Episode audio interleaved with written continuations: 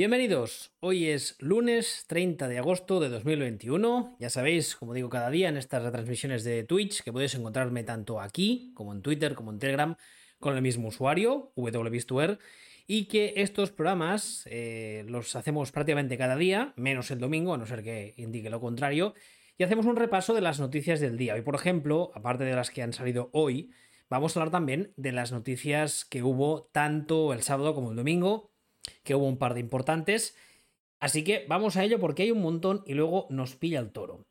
Vamos a empezar hablando de lesiones, por desgracia, porque ha habido unas cuantas. Em, la primera es que el receptor de los Colts, T.Y. Hilton, que sí que es verdad que ya no es el número uno del equipo desde que el equipo drafteó a Michael Pittman, pero sigue siendo una pieza bastante valiosa en ese ataque, se ha lesionado y se perderá eh, varias semanas. Todavía no se sabe cuántas, simplemente varias semanas en una lesión que se hizo eh, en el entreno del miércoles pasado. La lesión dice eh, la noticia que no se considera season ending, o sea, de estas que dices descartado para toda la temporada sí o sí, pero que en los primeros en los primeros análisis se hablaba de entre 8 y 12 semanas que podría llegar a perderse, con lo cual no es toda la temporada, es verdad, pero son unas cuantas semanas. Al parecer es una lesión de eh, espalda-cuello, la zona, la zona alta de la espalda, y evidentemente es una zona, una zona perdón, muy sensible, con lo cual es normal. Yo entiendo que los Colts no quieran meterle prisa. Lo que pasa que ese ataque, bueno, eh, entiendo que, tanto Wentz como Kilton volverán para la semana 1. después hay una noticia para hablar del tema. Pero es un ataque que no es que le sobren los playmakers y si encima los va perdiendo por el camino, pues apañados estamos. De hecho, lo que os decía ahora es que tanto Carson Wells como uh, Quentin Nelson se espera que uh, tomen parte en el entreno que ha habido hoy. A estas horas para ellos es mañana, o sea que más o menos estarán entrenando ahora, si todo va bien, y que la idea es que lleguen para jugar a la semana 1 de temporada regular. El cómo ya no lo sabemos, eh, ya hablamos del tema de Carson Wentz la semana pasada. Yo creo que Carson Wentz, a poco que esté bien, forzará el mismo para jugar porque tiene mucho miedo de perder el puesto. Y aparte de que la lesión que tuvo, que es, ah, como conté, una rotura de un trozo de hueso en el pie, que en principio es una, una, ah, lesión fácil de, reparar, digamos, es una operación muy sencilla, con lo cual eh, yo creo que le, le, podremos jugar. Más lesiones. Esta también es de bastante gravedad para el equipo, bastante... Es bastante una putada, hablando en plata, y es que el eh, receptor, perdón, el running back de los eh, Baltimore Ravens si eh, J.K. Dobbins se perderá toda la temporada 2021 después de eh, este sábado pasado, jugando en el partido, en el último partido de pretemporada que tienen los Ravens, sufrió un uh, torn ACL. Torn nunca sé cómo traducirlo, sería una, una, una rasgado, quizá. Sí, ¿no? Creo que sí. Bueno, el tema es que este sí, en este caso sí, que ya saben los Ravens que van a perderlo para todo el año, o sea que, bueno, que es una lesión, ya sabéis vosotros que las lesiones de, rodilla y de ligamentos, ACLs, eh, MCLs, PCLs, por desgracia, los que seguimos la NFL nos convertimos en unos expertos en este tipo de lesiones y esta sí, o sea, este jugador se va a perder toda la temporada, lo cual es una, es una bastante importante que pierden los Ravens, pero ¿qué le vamos a hacer? Otra lesión, hablamos antes de los Colts, eh, en este caso otro línea ofensivo, el offensive tackle Sam Tevy también tiene una lesión en el ACL, otro torn ACL, una, rasgadura, rotura, llamadlo como queráis, y eh, en principio tendría que haber sido el left tackle, y dice aquí la noticia que se le firmó esta offseason para, para aportar, apuntalar esa línea que el año pasado tuvo varios problemas pero va a perderse todo el año también, con lo cual eh, ahora todavía es más urgente, por así decirlo, que vuelva, como antes hablábamos de, de Quentin Nelson, que vuelva él, porque esa línea ofensiva, si empieza las primeras semanas sin dos de sus hombres titulares, lo va a pasar bastante mal. Más lesiones, ah, creo que no ha habido más. A ver si estáis ya algunos en el chat y me vais contando cosas. A ver, eh, puntualidad inglesa. Bueno, eso intento. intento. Eh, están aquí Jasux, está Carlos Rodríguez, está Sérpico. Hola Sérpico, ¿qué tal? Em, dice Jasux que si hablaremos del viaje de Brice y Witten a Turquía. No sé si habéis visto un, un tweet que he hecho hace un rato con unas fotos que salían de Jason Witten y de Drew Brees, que ambos están ya en televisión. Y eh, Drew Brees aún, digamos, estaba calvo, se, estaba quedando calvo y al parecer ha hecho algún de estos tratamientos de injerto de pelo, lo que sea, para salir en televisión más guapo con más pelo lo cual me parece una auténtica soplapollez, pero oye, para adelante si les hace ilusión. Lo que pasa es que en el caso de Witten es más creepy, ¿eh? porque estaba completamente calvo, y además incluso los últimos años iba con la cabeza rapada, y le han puesto una tofa, como decimos en catalán, de pelo ahí, parece un gato, es, algo bastante creepy, pero bueno. Demasiado riesgo veo para ponerlos en la semana 1 a ambos, ambos, dice Jasux, imagino que respecto a Carson Wentz y a Quentin Nelson. Ya, lo que pasa que, hombre, lo que está clarísimo es que no es lo mismo perderlo a Wentz especialmente para la semana 1-2 que lo que se hablaba primero, que era perderle entre 8 y 12 semanas, creo también, 8 y 10 semanas, eso hubiese sido catastrófico, con lo cual, si no fuerzas para que vuelva mejor, no me parece del todo mal. A ver, ¿qué más me decís por aquí en el chat? rotura de ACL. ¿Torn sería rotura? ¿Sí? Yo no sé por qué pensaba que Torn era un, un desgarro. Y entonces, como hay, ah, hay tres grados, si no recuerdo mal, y el, creo que el, uno es cuando eh, no se necesita cirugía y cura por sí solo. El dos es cuando muchas veces se hace un tratamiento, entre comillas, menor o se puede hacer alguna, alguna reparación, ah, ¿cómo es eso? La artroscopia, ¿no? Sí, artroscopia. Y la tres es cuando, cuando hay rotura total. No sé, francamente. Ah, Billy Price a Giants, dice Serpico. Eh, bueno, luego, luego repasaremos las de última hora en todo caso. Eh, dice, diría que sí, es de seis meses, es rotura, pero no soy experto. Y Carlos Rodríguez dice, lo de Brice es un peluquín de toda la vida, coño. ¿Qué Turquía? No, lo de Witten es un peluquín. Lo de Brice no, yo lo he visto un poco más natural. Pero bueno, que nos perdemos. Vamos a hablar de cosas más interesantes. Este fin de semana también ha habido una renovación bastante importante. Si encuentro la noticia, aquí estás.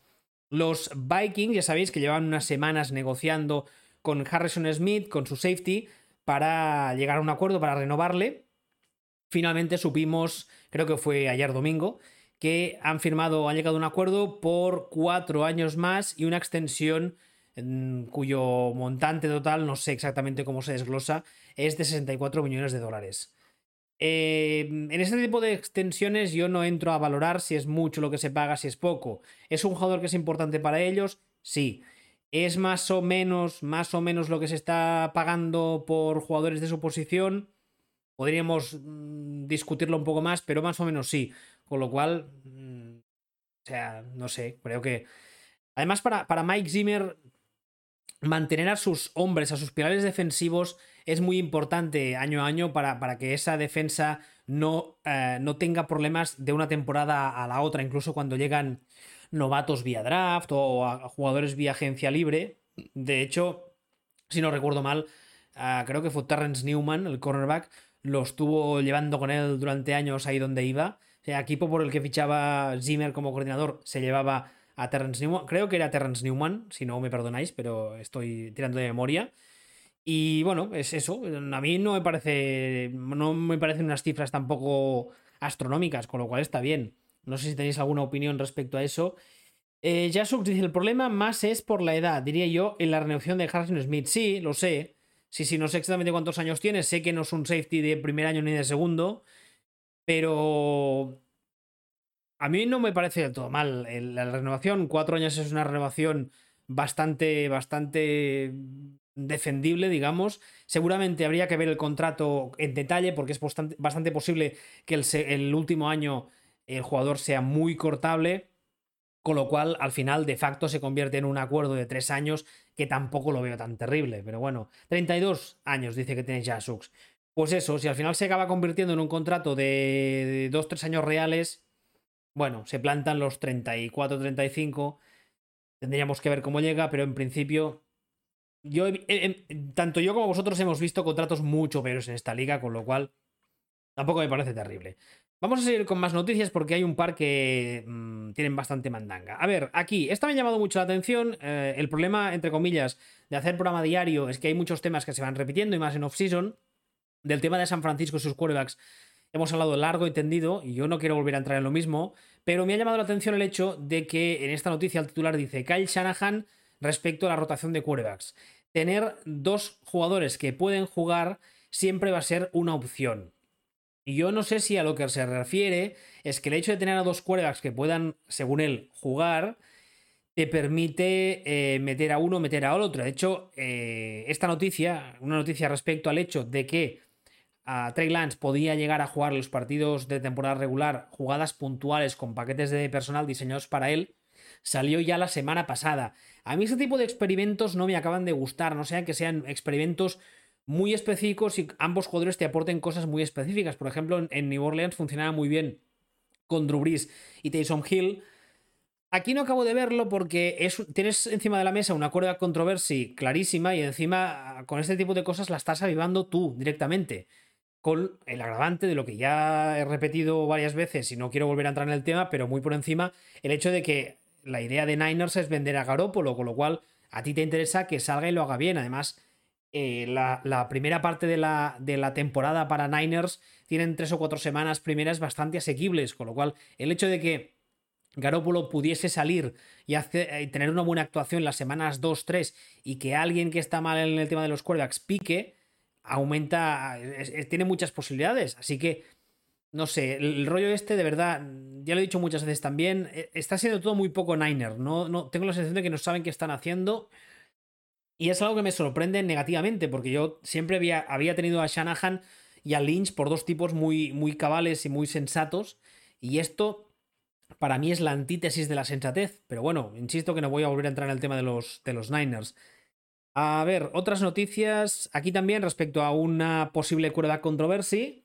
Belichick, ah, el titular de noticias de hace apenas mediodía, ha salido a decir, o salió a decir, que los Patriots aún no están decididos respecto al quarterback titular para la semana 1. Estos también están con el tema de que si Cam Newton, de que si Mac Jones. También lo he dicho muchas veces. Yo creo que no hay, no hay ah, prisa alguna para meter a Mac Jones.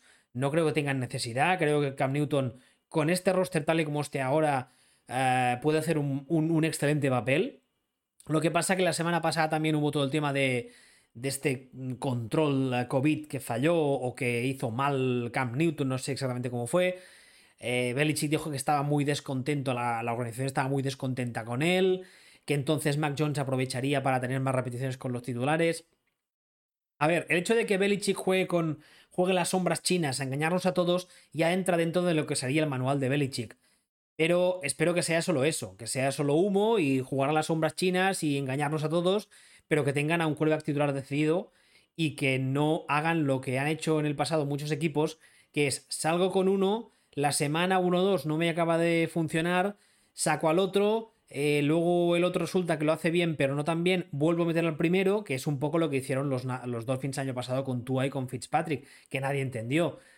Esto sería muy poco, muy poco eh, común, muy poco, muy poco Belichick. Pero mm, no lo sé. Yo también tengo la sensación de que se mueren de ganas de meter a Cam Newton a jugar. No acabo de entender muy bien por qué. Pero bueno. A ver, cosas que me decís. Um, dice, da como que Shanahan le da mucho reparo el no decir el quarterback 1 de Niners. Sí, pero bueno, Mundo Dolphins dice ya llegamos. Eh, imagino que está aquí para comentar el tema de Tua, que luego, luego saldrá. Cherpico dice, desde mi punto de vista, Harrison Smith es uno de los safeties más infravalorados de la NFL. Los Vikings aciertan renovándole. Yo también creo que no está tan mal ese contra, esa renovación. Ah, Carlos Rodríguez dice, a los que sabéis más, si ha dado alguna vez este juego del doble quarterback, no me vale lo de Bryce Hill porque el segundo no es un quarterback, es un artificio muy puntual. Que yo recuerde, antes cuando estaba metiendo la noticia en el, en el guion, digamos, que yo recuerde, no, no he visto nunca eh, un esquema así que juegue tan abiertamente con los dos quarterbacks, dos, quarterbacks, digamos, eh, más, más clásicos si queréis, y que juegue a meter uno y a meter el otro, yo no recuerdo haberlo visto en los últimos años. Igual me falla la memoria porque al final ves tantos jugadores y tantos equipos y tantos mandangas que, que no acabas sabiendo, pero yo diría que no, no sé si a vosotros os suena alguno. ¿Qué más me decís en el chat? de la fuente dice, saldrá Cam, pero Bill no regala nada, ni pistas, ni nada. Sí, yo también creo que va un poco por ahí. Corra mi abuela. Buenas, Willy. El problema es que el esquema de ataque, que no diseña planes para Cam, sino que... Sino que sino que algo que no entiendo.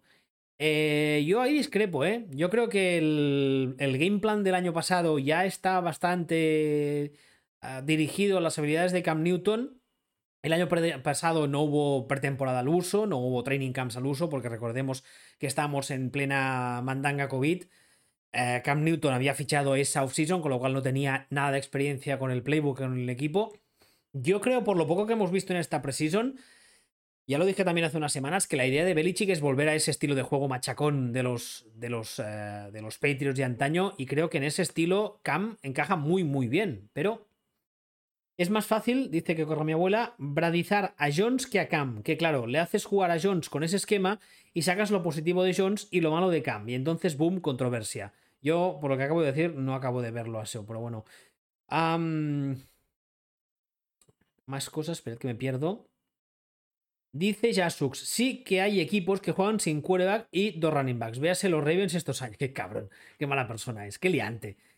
Ah, Bradizar dice convertir en un Brady. Sí, sí, hasta ahí hemos llegado. Bradizar, hacer un ataque al estilo de cuando Brady era el quarterback. Sí, pero ¿qué Brady? Yo insisto, yo creo que será el Brady de los primeros años de la dinastía. Y no veo por qué no pueda funcionar Cam ahí. Pero bueno, más noticias, que llevamos ya con la tontería casi media hora. Y hay un par de temas bastante importantes que quiero que salgan. Eh, a ver, más cosas, más cosas.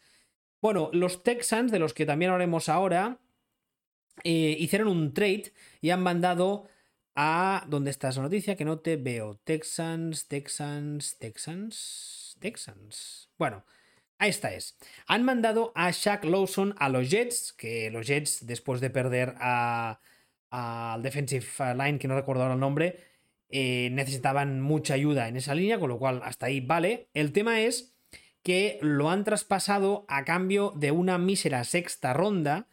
Y la gracia de esto, en la noticia que he puesto a continuación, es que los Texans eh, básicamente eh, consiguieron a, este jugador, a Lawson, el año pasado, perdón, esta offseason pasada, hace apenas unos meses, a través del trade que mandó a Bernardin McKinney a Miami, que en su día ya dije me parecía una, una pérdida brutal, porque McKinney es un grandísimo linebacker que hacía un grandísimo trabajo en Houston.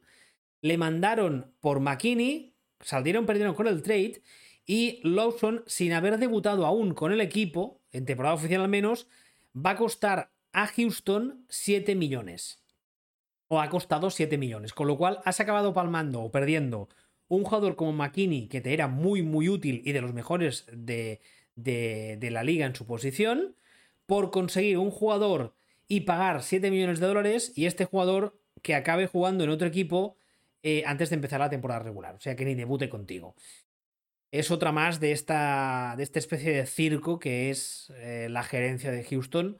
Quería comentarlo más que nada por, por, los loles, pero bueno, como noticia no tiene nada. O sea, sí que en Houston son gilipollas, cosa que ya sabemos. Esta también es de hace apenas unos minutos antes de empezar el programa. Y es que los Bills han mandado a Darryl Johnson, al defensive end Darryl Johnson, a los Panthers a cambio también, si no recuerdo mal, de una sexta ronda. Si aquí lo dice. Ah, bueno, en Buffalo no era más que una, como dice aquí, una death piece, o sea, era un jugador de rotación y un jugador de special teams, con lo cual, pues eh, en Buffalo han sacado algo por un jugador que tenía un papel residual, lo cual, pues no me parece mal del todo. Vamos a hacer un refresh para sacar las noticias que no nos interesan y vamos a meternos ya de lleno con los dos temas. Ah, perdón, aquí hay otro bastante importante y es que Fitzpatrick hace apenas un día ha sido nombrado titular de eh, Washington Human Beings, otro era conocido como Redskins, a día de hoy no sabemos cómo se llaman. Ha sido nombrado titular por la semana 1 eh, por delante de Taylor Henneke. Y bueno, mm, francamente, a mí la noticia no me sorprende. Yo cuando se fichó a Fitzpatrick en la offseason, yo daba por hecho que iba a ser el titular. Pero bueno, al parecer, pues había dudas y ahora ya no las hay. Vamos a ver las noticias, a ver si hay. Ah, perdón, los comentarios. Del caserío me fío, dice Jasuk. Sí, sí, esta broma la voy a hacer hasta que, hasta, hasta que le echen, porque realmente vaya tela. Uh, a Pratip dice: Cam no tiene mucho futuro, edad, lesiones, contrato. Ah, me parece, no, no tiene ninguno, pero este año sí. Con lo cual, este año que, que Mac Jones todavía no está del todo hecho, pues oye, ¿por qué no puede salir con Cam? Pero bueno, Serpico dice: ¿Los Texans aún no han cerrado la puerta y han tirado la llave al río? No, al parecer no. Yo pensaba que nos habíamos pasado al béisbol o al curling, pero no, seguimos siendo una franquicia del NFL, lo cual me sorprende bastante. Uh, Jasux, la gestión de Lions con el corte de Perryman es también de traca. Esta no la tengo en el guion, eh, más que nada porque llevamos ya más de media hora y ahora vienen dos que son bastante importantes o que al menos creo que sacarán bastante, bastante tema. Uh, Texans no tiene problemas de cap, dice Apratip. No, no los tiene, pero da igual. Tiene muchos otros problemas, así que, ¿qué más da? A ver, la primera noticia de este fin de semana que creo que vale mucho la pena comentar es que ya sabéis, imagino, que los Jaguars han mandado a Garner Minshew a los Eagles a cambio de una ronda, de una sexta ronda condicional que si en los próximos dos años llega a jugar un 50% de los, de los snaps, se podría convertir en... Uh, no, perdón, perdón, lo digo mal. Yo había leído antes eso el, sábado. Dice aquí, si Minshew juega el 50% de las jugadas en tres partidos esta temporada, o sea que es bastante, es, posible, esa sexta se convertirá en una quinta. Pero bueno, vamos a considerar que es una quinta ronda. El tema es que cuando salió la noticia hubo gente que dijo, no, eso es porque en Jaguars la lió y estaba descontento y tal. A ver, por norma general, en las noticias NFL, ya lo he dicho muchas veces en Twitter, yo me guío por una máxima. Hay ciertos eh, insiders, que sabemos todos quiénes son, que tienen una credibilidad a prueba de bombas. Y si esta gente no dice según qué, yo en principio no lo doy por bueno. Schefter, Rapoport, ninguno de estos ha salido a decir que Minshew la liase en Jacksonville, que, que se pusiese tonto, que generase mala maro, como decimos en catalán, un run run en el vestuario. No. O sea, en todos estos días no ha salido nada de eso, ni antes ni ahora. Con lo cual, si hubiese sido el caso, este trade lo puedo llegar a, lo puedo llegar a entender, porque tú tienes un proyecto con un coreback franquicia muy joven además y no quieres que este esté dando por saco detrás. Muy bien. De momento, ya digo que parece que no es el caso. Lo han mandado teniendo en cuenta que esa línea ofensiva en Jacksonville, mm, el coreback que esté detrás, que en principio va a ser Trevor, Lawrence, va a recibir como una piñata. Entonces, no acabo de entender qué sentido tiene desprenderte de un quarterback reserva que es de garantías Incluso porque si, bueno, no iba a decir si no debuta el novato, porque ya sabemos todos que lo han nombrado quarterback titular. Pero bueno, aparte es que lo mandas a Filadelfia, y en Filadelfia tampoco entiendo muy bien a qué están jugando, porque en Filadelfia en teoría Harris es el titular, y es el titular indiscutible, y están muy contentos con él, como los que veremos ahora, pero bueno, están encantados, contentos, tiene tanto potencial, bla, bla, bla, bla, bla. Minchu ha dicho muchas veces en esta liga que él lo, quiere, lo que quiere es ser titular. Y cuando juega titular en Jacksonville, a mí no me pareció un quarterback espectacular, de los que ganan ellos el solo. Pero es un quarterback, como solemos decir siempre, bastante aseadito. Es un tipo que viene de jugar en college para Mike Leach, que es uno de estos genios locos y es uno de los mm, padres adoptivos o, padres mm, filosóficos teóricos de la Air Raid, que es un sistema de juego bastante complicado. Además, Mike Leach usa unos playbooks amplios con mucha terminología. Minchu en college no lo hizo mal en los Jaguars yo creo que no lo, lo ha hecho mal. Entonces, mandarle, primero sacártelo de encima eh, Jacksonville ahora por una simple quinta ronda, que de momento es una sexta, falta ver si se convertirá en una quinta. Cuando además, yo creo que si hubiesen esperado un par de semanas, alguna lesión o algún GM desesperado les hubiese llamado y yo creo que hubiesen podido sacar más. Pero mm, hablamos ahora mismo de dos organizaciones que para mí no son precisamente el paradigma de del orden y del saber hacer. O sea, Jacksonville, ya sabéis, he dicho muchas veces que el proyecto de Urban Meyer no me lo creo por ninguna, por ninguna parte. Y Filadelfia creo que tiene problemas serios. Y el primer problema que tiene Filadelfia es que no son conscientes de que tienen problemas. En esta vida, como suele decirse, lo primero para solucionar un problema es reconocer que lo tienes. Yo creo que en Filadelfia eh, creen que ese roster está para competir por la división. Y yo no creo que sea así, a no ser que me sorprendan mucho. Pero bueno, no sé si en el chat habéis hablado del, tema de Minchu. Ah, a ver, a ver, a ver. Dice Jasux, los Jaguars mandan a Minchu a la fábrica de quarterbacks. Howie Rosman Dixit. Sí, también vi esas declaraciones de, de Howie Rosman que no acabo de entenderlas porque lo de fábrica de quarterbacks. Pero bueno, en Filadelfia también están haciendo las cosas un poco de forma extraña. A Pratip, si a Hurs le va mal, no parece que Minchu sea mejor. Y si lesiona, no creo que esté para nada importante. No sé hasta qué punto no es nada mejor, ¿eh? O sea, Hart tampoco ha demostrado nada del otro mundo, pero bueno, igual es que yo tengo mucho cariño a, a Minchu por, porque se llama Garcho y por esas pintas que me lleva de redneck mezcla con un artista de Aor de los 80, pero a mí me parece que es un coreback bastante decente. Pero bueno, igual son cosas mías que le he cogido cariño. Dicho todo esto, creo que no hay. No hay eh, bueno, hay otra noticia que también ha entrado hace un rato, que acabo de ver, y es que los Chicago Bears han, declarado que en principio no tienen intención de mandar a Nick Foles, que a día de hoy es el tercer quarterback, a ninguna parte, pero que escucharán. Y que si hay alguna oferta que llegue que Nick Foles eh, le gusta, que mm, le concederán el hecho de mandarle a donde él quiera. Muy bien. Pues fantástico, me parece un gesto muy bonito porque además a día de hoy Nick Foles en esos Bears cuenta poco. O sea, el titular es Justin Fields, Andy Dalton es el suplente, que tampoco es que me, emocione mucho, pero como decía hoy en Twitter, la gracia de tener a Justin Fields es que la línea ofensiva de Chicago solo en Precision ya ha demostrado tener muchísimos problemas. Si acaba lesionado Justin Fields y tienes que sacar a Andy Dalton, Andy Dalton se mueve menos que un Lego pero es que Nick Foles se mueve menos aún y encima bulta más, con lo cual se convierte en una diana más grande.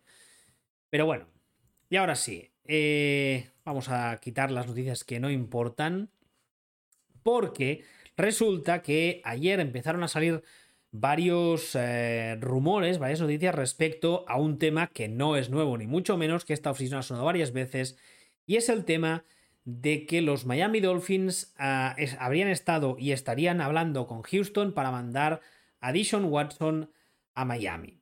A ver, este es un tema un poco complicado. Primero porque eh, es muy curioso porque los fans de Miami, ya me he medio peleado entre comillas con varios de ellos en Twitter, la gran mayoría sigue asegurando que esto es mentira, que en Miami adoran a Tua que es lo mejor desde el pan de molde y que todo esto son rumores infundados. Vamos a ver, yo ayer ya dije, todo lo que está sonando no significa que acabe pasando por varios motivos que ahora comentaré. Pero esto de que en Miami no están hablando con Houston es mentira. Simple y llanamente. En Miami han llamado y han hablado y están hablando con Houston.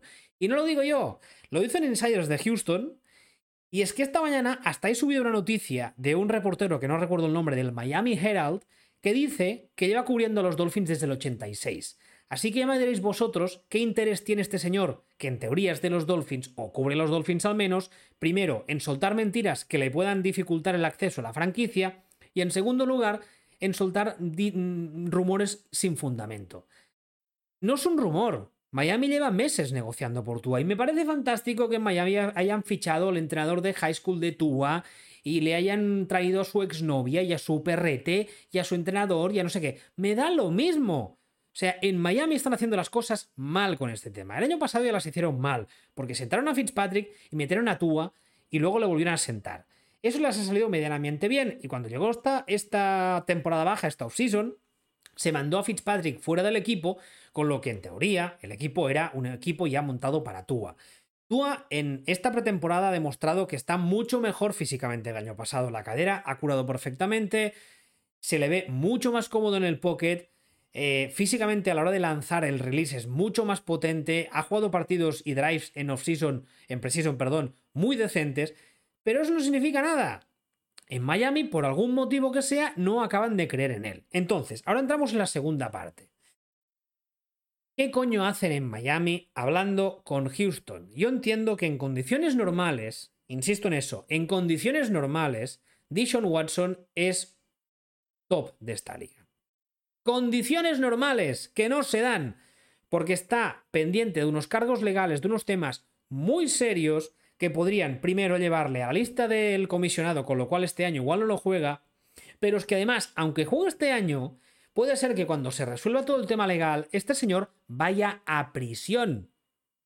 ¿Nos entendemos? A prisión. Y su carrera se acabe. Con lo cual, si eres Miami y acaba pasando esto, te habrás cargado el futuro de Tua para, para traer a un tío que igual juega un año, que igual ni eso, juega un año para acabar en el trullo. Con lo cual, eso a mí me demostraría que la gerencia de Miami no sabe ni por dónde le da el viento. Y francamente, a mí me decepcionaría mucho. Dicho eso, esta tarde también hacía un tweet eh, diciendo que lo que tengo la sensación, que es una teoría que no puedo probar, pero por lo que leo y lo que escucho, tengo la sensación de que esta mandanga de seguir negociando con Houston es una cosa de la gerencia y que Antonio Flores mm, muchas veces se tiene que enterar el día después por la prensa o que no está a favor. Eso insisto que no puedo probarlo, pero eh, me baso en un poco lo que digo siempre de saber escoger tus fuentes. Pero es que además, la noticia que salía esta que os decía del Miami Herald es una noticia de ayer por la noche de nuestra madrugada, en donde decía que el problema era que Houston está pidiendo una fortuna por Dishon Watson. Vamos a ver. Yo entiendo perfectamente que, repito lo de antes, en condiciones normales que no son las que estamos, pidas la luna por Dishon Watson, porque lo vale. Pero lo que no puede, no, puede, no puede ser, no es posible, no es de cajón, es que tengas un jugador que quiera irse, que lo ha dicho por activa y por pasiva, con lo cual en primer lugar su valor como asset ya se reduce porque todo el mundo sabe que tienes una cosa que no la puedes tener o no la quieres, llamadlo como queráis, pero es que además está todo el tema legal, con lo cual, si tú eres Houston y sabes que este jugador lo vas a perder sí o sí a corto o a medio, largo plazo, es mucho mejor aceptar una oferta un poco a la baja, pero sacar algo, que no estar pidiendo tres primeras y dos segundas como he leído en algunas partes. Eso es una locura. Y el único motivo por el cual el jugador aún no está en Miami, según, insisto, reportan varios medios, entre ellos el Miami Herald, es por el hecho de que Houston se está flipando. Por tanto, fans de Miami, me parece muy bien que estéis a tope con Tua. Yo también lo estaría, porque a mí me parece que es un jugador muy válido, que todavía no hemos visto ni mucho menos, no hemos rascado en las superficies de su potencial. Pero si no os gustan las noticias, me parece muy bien, pero es culpa mía. La noticia es la que es. Miami sigue, ha negociado y sigue negociando con Houston. Insisto, varias fuentes lo han confirmado. Fuentes de Houston, fuentes de Miami. He colgado, esta mañana he colgado varios recortes, varios trozos de noticias donde lo pone claramente, que están negociando, que están hablando con ellos, entre ellos, etcétera, etcétera. Así que, francamente, de este percal no entiendo ni a Houston ni entiendo a Miami. Los primeros porque se están flipando y están pidiendo mucho por algo que van a acabar perdiendo, casi seguro. Y los segundos porque, ¿qué hacen metiéndose en ese berenjenal? Cuando tienen a Tua. Y me han repetido por activa y por pasiva que le quieren y le adoran, y hijo predilecto, el, el, yerno que toda suena querría. ¿Qué, qué, ¿Qué hacen? ¿Qué hacen? Es que no entiendo, de verdad. A ver, eh... Vamos a leer Um, Serpico dice, referido a la noticia de antes, siempre he pensado que Minchu es la viva imagen de un actor porno de los 80. Un poco actor porno sí que es. A ver, Mundo Dolphins. Eh, eh, aquí, evidentemente, Mundo Dolphins es de los Dolphins y creo que es una de estas personas con las cuales en Twitter hemos hablado varios del tema y es de los que dice que no, que no, que todo mentira, todo mentira. Esta noticia que me, pones en el chat, que tú dices que el tipo ha llegado a la conclusión por, eh, por eh, como dices, eliminación de los equipos, yo no estoy hablando de eso. Esa noticia es otra. Esa noticia ha salido esta mañana también y la he tuiteado y he dicho, y decía la noticia, vamos, que Dishon Watson, el único equipo por el cual está dispuesto a levantar o a renunciar a esta cláusula que tiene en el contrato de no trade, eh, es para ir a Miami, porque él quiere ir a Miami. Eso es una cosa. Pero eso no significa que la noticia sea mentira. Una vez más, lo repito, mirad las fuentes, leed lo que dicen los periodistas. Los equipos están negociando. Que no acabe pasando es una cosa, pero están negociando. Eh, dice Apratip, ¿estarías de acuerdo en cambiar a Tua por Watson? ¿Por qué no? El único problema es que a Tua no lo desea ningún mal y que me gustaría verle una franquicia un poco seria y estable. Y Houston no es eso ni mucho menos. Si Miami y aquí creo que la está cagando, yo soy el primero que, considera que Houston la está cagando día tras día y que este año va a ser un, va a ser un percal. Entonces, yo creo que saldríamos ganando más que nada porque, por lo que digo, porque, porque Watson posiblemente le quedan dos toleros en la liga. Entonces, dice de la fuente, increíble lo mal que se está llevando todo este tema de Dishon Watson por parte de los Texans y por parte de la NFL. Respecto a lo del NFL, ayer eh, no sé quién era, nos pasaba una noticia, creo que era, que era Pablo de Gigantes, que decía que al parecer la NFL no ha tomado cartas en el asunto porque no quiere entrometerse en la investigación del FBI. Ah, yo supongo que el hecho de que, aunque me extraña como vosotros, el hecho de que Godel no haya dicho absolutamente nada, em, debe tener algún motivo. Godel, para empezar, es abogado. O sea, él estudió eh, Derecho y no, no, ha ejercido o no ejerce ahora mismo la abogacía, pero es abogado y pasó muchos años en las, entre comillas, mazmorras de la NFL haciendo eh, trabajo de machaca hasta empezar a subir y acabar siendo primero mano derecha de Tagliabue y luego comisionado. La NFL debe tener unos equipos de abogados, o sea, debe tener, vamos, bufetes, bufetes enteros, no un bufete, bufetes, que trabajan solo para ellos, con lo cual entiendo que si no han hecho ningún tipo de, movimiento debe ser por algún motivo así. Pero a mí, yo tengo la sensación de que está quedando muy mal y está perdiendo la batalla de las relaciones públicas con esto, porque es un tema muy serio, muy grave. Mm, han salido muchas cosas, mucho contenido. Las acusaciones eh, parece ser que tienen una base, una base bastante importante y la NFL está ahí como diciendo, bueno, pues estamos aquí echando la tarde, y en todo caso ya diremos algo. A mí yo creo que la están cagando. Eh, Serpico dice, los representantes de Watson van locos por colocarle antes del 31 de agosto, fecha del corte definitivo de 53 jugadores. Y claro, es que aquí cada, cada, cada uno tira para, para, su lado e intenta, intenta sacar tajada para su beneficio. Es que es normal. Eh, lo que pasa es que los, los, representantes de Watson ahora mismo son los menos culpables, entre comillas, porque al fin y al cabo tienen un marrón encima de la mesa con su cliente y lo que quieren es intentar eh, hacer eh, su trabajo, o sea, mirar por los intereses de su cliente. Ahí no, no hay nada que decir. Dice Mundo Dolphins, está muy mal gestionado por parte de Houston y mal Miami no saliendo a negarlo. Es que ese es el tema. Si tú realmente estás con tu a muerte, el, el, rollito este belichiquiano de Brian Flores de que sí, no mm, despisto, en condiciones normales eh, te lo podría aceptar, porque es un poco playbook Belichick, este señor eh, ya hemos visto desde que llegó a Miami que funciona con las mismas directrices, lo cual, pues oye, pues son sus ideas, su forma de llevar una franquicia, para adelante.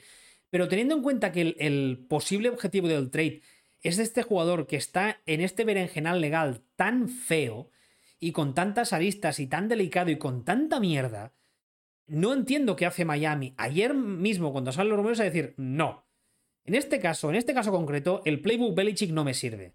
No me sirve porque estás, te estás arrastrando por el fango a, ti, a la franquicia, el nombre de la franquicia, junto con el de Sean Watson, porque estás dejando que te, aunque sea temporalmente, que te relacionen con él. Con un eh, posible violador, múltiple además. Entonces, no, no, no, no entiendo a qué están jugando los Dolphins. Jasux, algo habrán visto ellos de Tua que no les convence y quieren ir a por Watson. Sí, claro, yo también entiendo eso, pero no, no sé qué puede ser. Además, insisto, Tú en, este, en esta precisión yo lo he visto muy, muy, muy, o sea, mucho mejor que la temporada pasada. Así que, no sé. dice Mundo Dolphins, lo he leído todo y como no habla Grier, pues se emborrona todo. Igual están negociando por el utillero. Mm, es Houston, o sea, no descarto nada porque son tontos del culo. Pero también es un poco lo que tú dices. Que el general manager también, o si no es el head coach, el general manager salga a decir, oiga, miren, nosotros no queremos tener nada que ver con este señor, o sea, no nos pongan en esto, no nos metan en este lío, porque no queremos que eso, que se asocie el nombre de los Miami Dolphins, franquicia histórica, bla, bla, bla, bla, en un proceso de reconstrucción, con un futuro muy lesionante, bla, bla, bla, bla. No queremos que se, nos asocie, asocie, perdón, con este señor.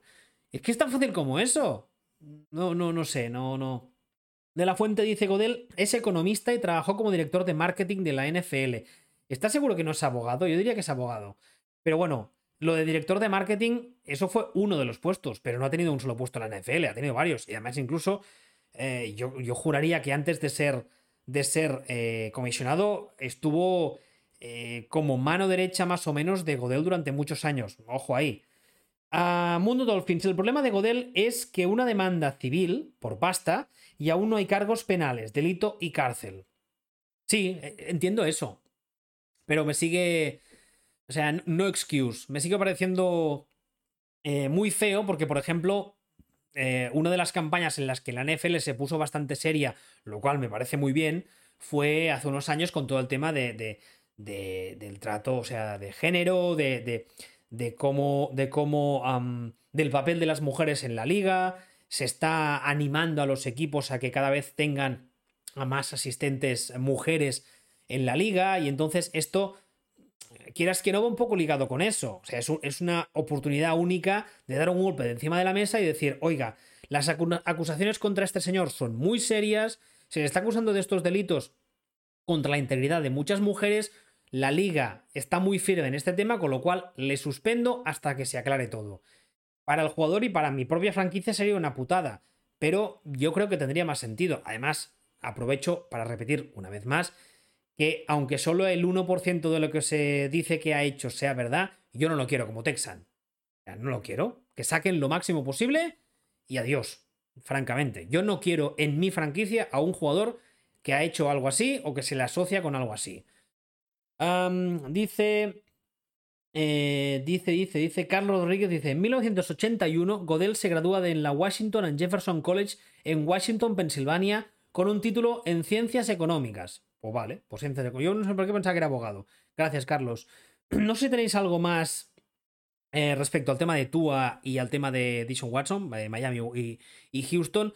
Yo insisto, hay que estar atento en las fuentes, porque eh, vivimos en la era de la sobreinformación y muchas veces llega tanta y tan rápido que, no nos paramos a ver, a ver qué hay detrás del titular fácil. Y eso a mí me ha pasado, o sea, lo, lo, confieso, yo soy el primero que peco de eso, muchas veces pasa, intento que no me pase, pero muchas veces pasa. Y leyendo ayer, antes de ayer, todo, todo, todo el tema este de Tua, Edition Watson y Miami y Houston, y negar que Miami y Houston están negociando por mucho que no te guste, insisto, es negar la mayor, es negar la realidad. Eso está pasando. Lo que espero por el bien, ya no de Houston, de Miami, que no acabe pasando y no acaben aceptando el trade, ni acaben pagando media fortuna por un jugador que tendremos que ver dónde acaba cuándo. Pero bueno, no sé, ya veremos. que corra mi abuela. Watson no ha desinflado balones. Y ya que responde. Será por eso que aún no le han sancionado. Será por eso. Bueno, dicho eso, que ya casi nos vamos a la hora. Gracias a todos por participar un día más. Mañana es martes, mañana en principio, eh, si todo va bien, mm, volvemos como siempre a las 7 y media. Recordaros una vez más que me podéis encontrar en Telegram, en Twitter y aquí en Twitch con el mismo usuario, Tour, y que aparte de estas retransmisiones en directo a las 7 y media en Twitch, tenéis el programa colgado, lo tendréis dentro de un rato, en todas las plataformas habituales eh, como formato podcast. Así que nada, una vez más, Muchas gracias y nos vemos, si todo va bien, nos vemos mañana. Hasta mañana.